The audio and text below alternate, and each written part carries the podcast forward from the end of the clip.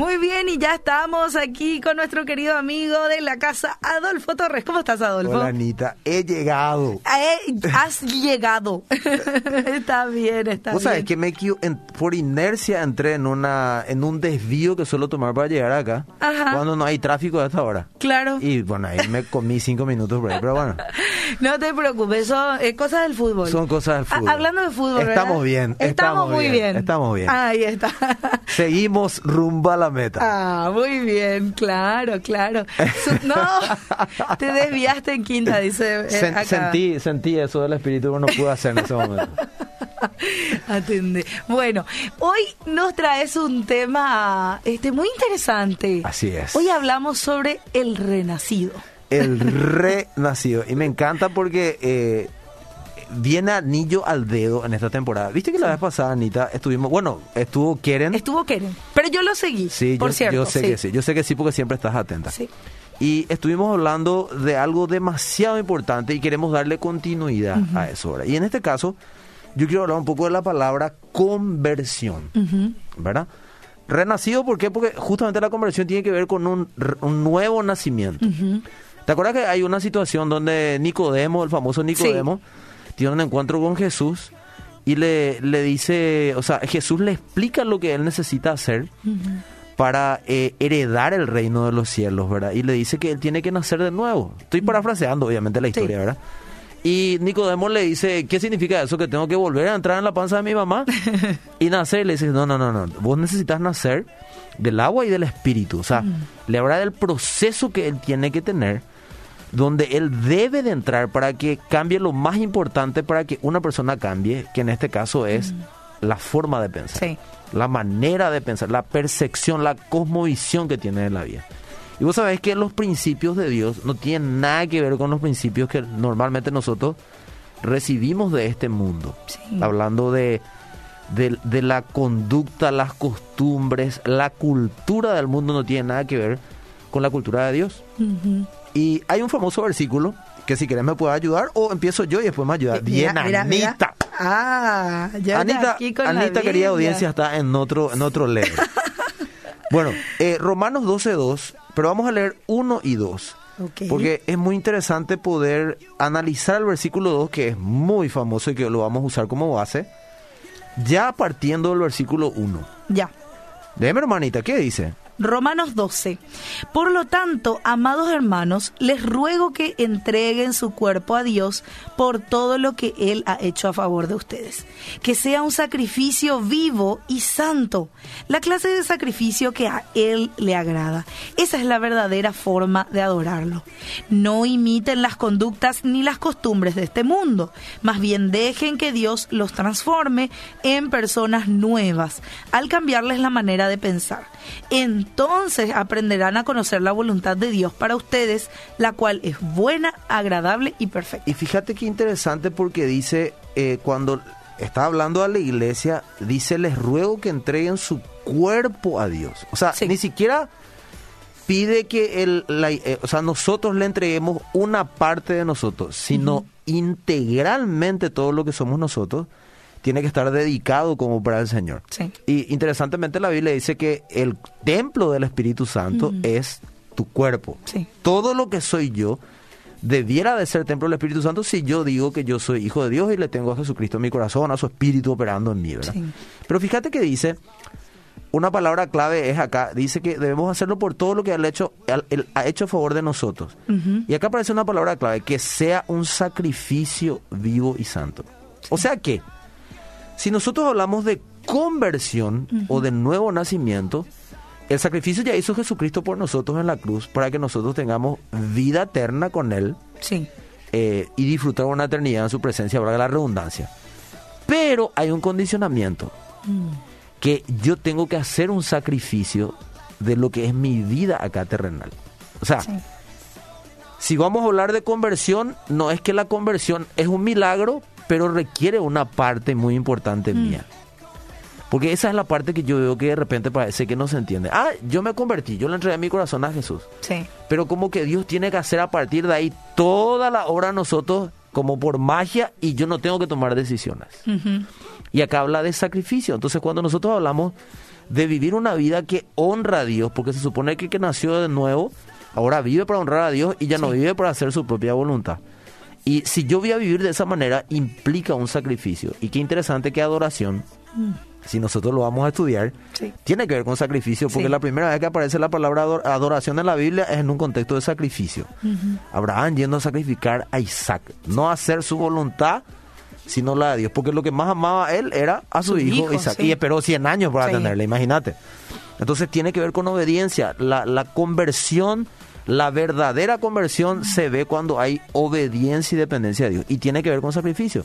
Por eso que acá dice eh, que esa es la verdadera forma de adorarlo. O sea, esa es la forma verdadera de honrar a Dios, de vivir una vida para Él. Sí. Entregar todo nuestro cuerpo como sacrificio. Como dijo Pablo, ya no vivo yo, más Cristo vive en mí. Claro. Y fíjate que en ese contexto aparece el versículo 2.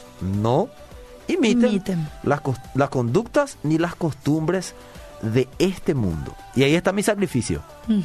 Yo no tengo que imitar las conductas ni las costumbres de este mundo. ¿Y qué es lo que hoy más problema causa dentro de la iglesia? Mm. Que a veces nosotros queremos traer esas conductas y esas costumbres dentro de, nuestro, mi- no- sí. de- dentro de nuestro estilo de vida como iglesia, porque nosotros somos iglesia. Claro. Ni siquiera estamos hablando solo del templo Del físico. templo, ¿verdad? Cierto. Y después dice, más bien dejen que Dios los transforme Mm. en personas nuevas. ¿Y cómo yo me transformo en persona nueva?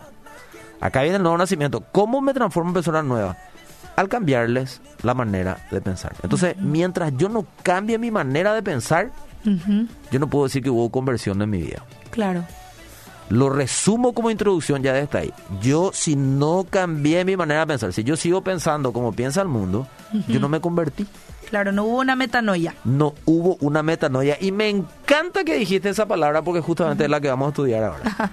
Eh, y acá me, me parece muy interesante para entrar en metanoia que dice entonces. ¿Cuándo es entonces? Cuando cambie mi manera de pensar, aprenderán a conocer la voluntad de Dios. Mucha gente dice, ¿cuál es lo que es la voluntad de Dios para mi vida? No entiendo. ¿Qué es la voluntad de Dios para mi vida? Y mientras no cambies tu manera de pensar, nunca vas a conocer la voluntad de Dios para tu vida. Sí. Entonces, metanoia es la palabra que usa ahí, Romanos, ¿verdad? Dos, eh, de transforme Sí. o transformaos, como dice la Reina Valera. Y fíjate, yo sé que vos sabés lo que es metanoia, pero yo investigué diferentes significados que encontré. Sí.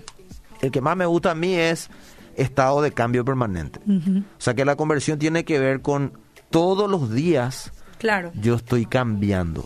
La conversión no es un proceso de un día, es un proceso que ocurre todos los días Sí. todo el día tiene que haber una conversión, porque yo tengo muchas áreas en mi vida y yo necesito que todas esas áreas estén bajo la autoridad de la palabra del Señor, bajo la autoridad de Cristo. Y es una decisión que yo hago diariamente de convertirme en esas áreas. Sí. Yo puedo ser que en un área realmente viva eh, lo que Dios espera para mí, pero en otra área no. Sí. ¿verdad? Entonces yo cada día necesito estar en ese estado de cambio permanente. Esa es la verdadera conversión. Así es. Todos los días eso va, eh, ¿cómo se llama? Activándose en mi vida si yo tengo el sacrificio Sí.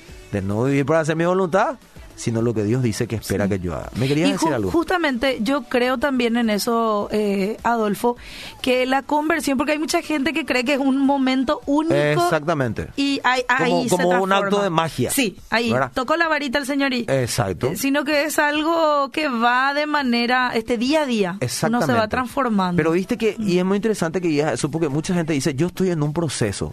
Eh, Pero sí, en su sí, proceso no se ve el cambio. Ya. Entonces, ese estoy en un proceso es un pretexto que vos tenés para no cambiar.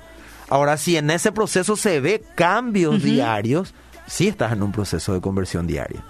Y a veces nosotros usamos la palabra proceso para justificar lo que nosotros Eh, queremos hacer. Sí, sí, sí. Y vos sabés que en la iglesia hoy es un gran problema el tema de la conversión. La iglesia necesita convertirse. Y esta temporada está desnudando muchas cosas como lo venimos hablando desde Sí. que empezó la pandemia.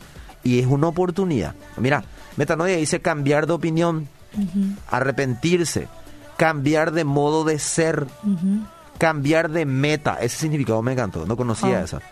Eh, cambio de mentalidad. Es un enunciado retórico que se utilizaba también para retractarse de alguna afirmación realizada y corregir, corregirla para comentarla de mejor manera. O sea Sí. que metanoia se usaba también cuando decía una tontería y me di cuenta después que hice una tontería o me lo hicieron notar, entonces me retracto y digo lo correcto. Claro. Después dice su significado literal del griego denota una situación en que en un trayecto ha tenido que volverse del camino en que se andaba y tomar otra dirección, que es la misma traducción de arrepentimiento. ¿verdad? Sí. Me iba hacia una dirección, Me iba hacia acá y... me voy totalmente en la dirección contraria. sí. ¿verdad? Esta palabra también es usada en teología cristiana asociando su significado al arrepentimiento, que es lo que estamos diciendo. Sí. Sin embargo, a pesar de la connotación que a veces ha tomado, no denota en sí misma culpa o remordimiento. Mm. O sea que la metanoia no tiene que ver con remordimiento, porque Sí. vos sabes que cuando yo tengo remordimiento, ese día me voy a sentir mal, porque me remuerde lo que hice, me remuerde la conciencia, pero no produce arrepentimiento. Mm, mira qué interesante. Cuando claro. vuelva a sentir lo mismo o a pensar lo mismo, voy a volver a hacer lo mismo. Sí. Nunca hubo una metanoia. Nunca hubo una transformación. Eh, por eso que hay una gran diferencia entre arrepentimiento, que es cambio de dirección, Claro. y lo que es remordimiento. El remordimiento no necesariamente te va a cambiar de dirección. Mm, sí. Y nosotros sabemos que normalmente la, la reacción que nosotros tenemos es remordimiento. Por eso Sí. pasa el tiempo y no cambiamos. Y nosotros cambiamos por la acción del Espíritu Santo en nosotros. Pero yo tengo que hacer el sacrificio de mi cuerpo, entregarlo a Él para Sí. que Él haga conmigo lo que quiera, me dirija hacia donde Él quiera. Sí. ¿Qué más? Dice acá, eh, sino la transformación o conversión entendida como un movimiento interior que surge en toda persona que se encuentra insatisfecha consigo misma. Por eso que si yo estoy contento con la vida que llevo, Claro. no voy a lo cambiar. sí. En tiempos de los primeros cristianos, escucha esto porque me impactó mucho. En tiempos de los primeros cristianos se decía del que encontraba a Cristo que había experimentado una profunda metanoia. O sea que el que verdaderamente tenía un encuentro con Cristo, como ellos lo sabían, porque veían una transformación muy profunda de lo Sí. que era su vida anterior y lo que es hoy. Jesús lo dijo, ¿verdad? Por sus frutos los conoceréis. Sí. Y acá viene un punto interesante que es eh, un cambio, dice acá, un movimiento interior que surge en toda persona que se encuentra insatisfecha consigo misma. A veces hay gente que llega a los pies del Señor, supuestamente le entrega el corazón, pero no se ve cambio en su vida. Y a veces sí se ve, pero trata de cambiar lo exterior. Mm, Ciertas sí. conductas, ciertas acciones que no están bien conforme a la palabra del Señor, a la voluntad del Señor. Pero nunca fue un cambio interno Mm, fue tratar de mostrar delante de la gente que yo cambié, pero no fue una decisión interior, no fue un cambio que empezó de adentro para afuera, sino fue una fachada exterior. uh, Entonces cuando yo siento hacer eso, cuando quiero hacer eso, como no fue un cambio interior, termino haciéndolo de vuelta. Y eso es lo que pasa con mucha gente. No Sí. hubo una decisión interior de decir, yo no puedo seguir diciendo de la misma manera, yo no puedo seguir viviendo de la misma forma, no puedo seguir conduciéndome de esta misma manera. Mientras no haya ese arrepentimiento, sí. no va a haber conversión en mi corazón. Y eso es muy importante que nosotros entendamos como iglesia. Sí. Y no importa la edad que tengas. No. Una transformación profunda de corazón y mente también dice que es metanoia. Hay teólogos que sugieren que la metanoia es un examen de toda actividad vital Mm, y una transformación de la manera como se ven y aceptan los hombres y también las cosas. Me encanta esto. Una aceptación, en este caso, para que haya una transformación de cómo yo veo y acepto las cosas. mm, Si yo acepto y veo las cosas del mundo como buenas, nunca van a haber una conversión para mi vida. claro. Y vos sabés que ese es el problema cuando a vos te gusta el mundo. Sí. Ya vemos cómo vivimos por culpa del mundo. ¿verdad? Imagínate la situación que estamos viviendo hoy. Entonces, el significado bíblico de metanoia está íntimamente relacionado con todo aquello que signifique que la persona quiera dar un giro a sus pensamientos. Si acá no hay cambio, no hay conversión. Sí. Y que entiende que ha cometido un mal y se arrepiente. Si vos decís, yo le tengo Jesús en el corazón, pero no te parece que tu vida anterior fue incorrecta, entonces no puede haber conversión porque vos estás diciendo, no, yo, yo vivía bien luego. O sea, Mm, sí, sí, sí, sí. no necesito al Señor porque yo vivía bien, luego para qué Claro. le quiero al Señor. Pero aceptar que la manera en que yo estaba viviendo no fue la mejor, Mm, porque yo no tenía el entendimiento de cómo vivir la vida que ahora sí tengo, eso te va a empezar a meter en ese proceso, porque vos estás admitiendo, eh, yo necesito cambiar y para eso voy a tener que hacer un sacrificio de cambiar mi forma de vivir hasta acá. Necesito Sí. que Dios me guíe. ¿Qué significa conversión entonces? Es un término con origen en, la- en el latín conversio, que hace referencia a la acción y efecto de convertir o convertirse. Gran revelación hasta ahí. En términos cortos dice hacer que una persona o una cosa se transforme Mm. en algo distinto de lo que era. Entonces, conversión, resumiendo, es transformarme en algo distinto de lo que era hasta ese momento de mi Sí. vida. Eh, y acá hay una cosa interesante. ¿Qué áreas de tu vida no cambiaron aún? Mm, No, estoy en un proceso, porque le conocí hace 20 años al Señor y no cambiaste todavía en esa área. Medio que ese proceso está siendo demasiado largo ya. sí. ¿Verdad? Eh, ¿qué- ¿Cuál es el área de tu vida que realmente no experimentó todavía una metanoia, una conversión? Vos sabes que Dios me mostró a mí áreas de mi vida que yo necesito todavía convertirme. Sí. Y eso tiene que ver con esto que decía acá, eso vital de tu vida todos los días, mirarte en la palabra y ver en tu forma de vivir hoy si hubo realmente conversión o no en esa área conforme a lo que acabaste de leer. Sí. Una humildad para decir, no, yo no estoy viviendo esto, yo necesito cambiar esto. Y Señor, me arrepiento porque estuve viviendo mal y yo me, me humillo, me sacrifico a partir de ahora para no hacer ya lo que yo quiera, sino lo que me está diciendo acá que tengo que hacer. ¿verdad? Sí. Vamos a leer algunos versículos. Eh, Mateo, capítulo 16, 24 y 25. Conoces muy bien estos capítulos, Anita, o estos versículos. Eh, y me parece muy importante que lo toquemos. Mateo 26. 16, 24 al 25. Ah, ok. 26 Sí, sí, sí. Un poquitito Bueno, atrás. 16, 24. 24. al 25. ¿Qué dice? Dice lo siguiente. Luego Jesús dijo a sus discípulos, si alguno de ustedes quiere ser mi seguidor, tiene que abandonar su propia manera de vivir, tomar su cruz y seguirme. Si tratas de aferrarte a la vida, la perderás. Pero si entregas tu vida por mi causa, la salvarás. Y fíjate que acá ya está hablando de la eternidad, ¿verdad? Sí. Si tratas de aferrarte a esta vida, Sí. la vida humana, dice lo vas a perder. Sí. Porque no estás viviendo lo que fuiste diseñado para vivir y vas a perder tu eternidad, porque ahí dice al final, pero si entregas tu vida por mi causa, entonces lo salvarás. Sí. Sacrificio, Sí. entregar su vida, pues, ay, qué sacrificio vivir para Dios. Para una mentalidad humana, sí. Sí. Para una mentalidad renovada, no. Es un privilegio. Claro. Pero fíjate que dice acá, si alguno de ustedes quiere ser mi seguidor, tiene que abandonar su propia manera de vivir. Eso es conversión. Sí. En la versión de la PDT, dice el 24, eh, si alguien quiere ser mi seguidor, tiene que renunciar a sí mismo. Sí. ¿Cómo sé si me convertí? Re- renunciaste a vos mismo. Mm. O sea, a tu manera de vivir anterior, renunciaste. Eh, y dice, aceptar la cruz que se le da y seguirme. Y fíjate cómo dice la TLA, me encanta. Si ustedes quieren ser mis discípulos, tienen que olvidarse de hacer su propia voluntad. Así no va. O- olvídate ya. No Entonces, sé, sí. ¿y cómo sé si me convertí? Y respondete esta pregunta. Mm. ¿Vivís para tus gustos o vivís para hacer la voluntad del Señor? Eso no significa que vas a vivir mal porque Dios Claro. te ama. Claro, claro. Para el que de repente esté escuchando por primera vez y diga, "Y entonces no puedo yo proyectar nada en la vida. Claro que sí, vos puedes soñar, proyectar cosas, pero todo tiene que ser bajo la idea del Señor para tu vida. Claro. Jeremías 15, 19 al 20. Voy a leer yo la versión de la Reina Valera mientras Anita y vos lees la NTV. Fíjate qué interesante, dice, por tanto así dijo Jehová, si te convirtieres, yo te restauraré. Pero viste que yo tengo que hacer el primer paso. Sí. Y ahí Él me restaura. Y delante de mí estarás.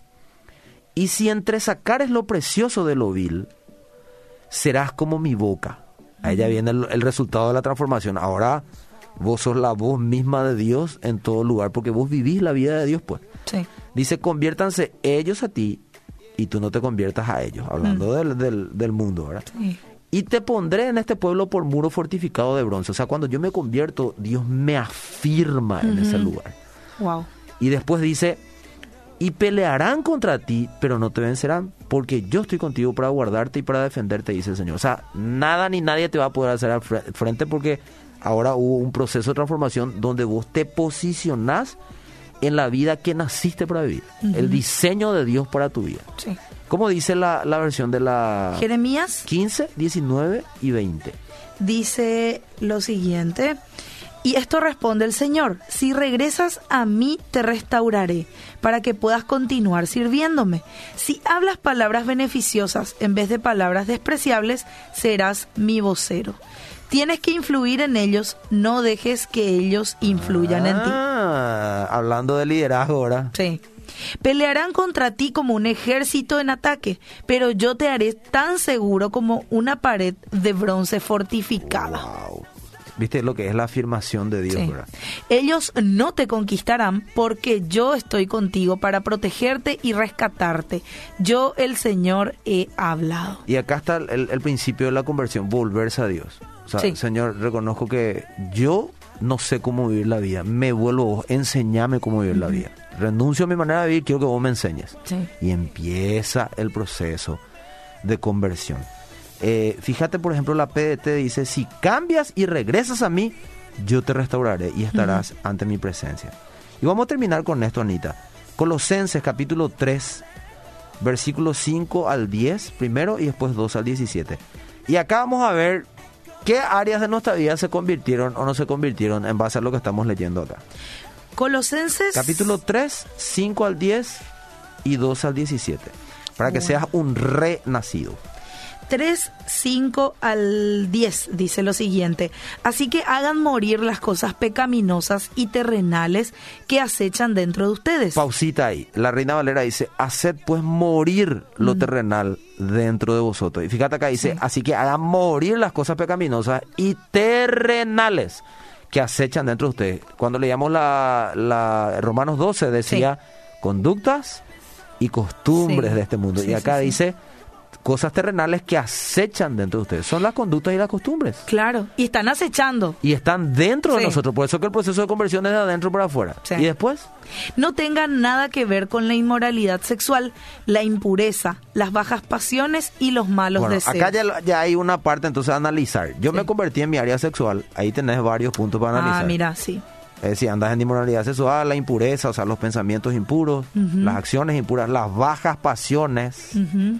Los malos deseos. Me convertí en esa área, me cambió mi manera de pensar en esa área. Sí. Hay conversión, hay metanoia. Bueno, después, No sean avaros, pues la persona avara es idólatra porque adoras las cosas de este mundo. acá habla de generosidad. Sí. Somos generosos, Mm. hay conversión en esa área. De- Uy. después, Dice, a causa de esos pecados viene la furia de Dios. eso nomás. Ta- Eh, nada más que nada la furia más de Dios. eso. Después, Ustedes solían hacer esas cosas cuando su vida aún formaba parte de este mundo.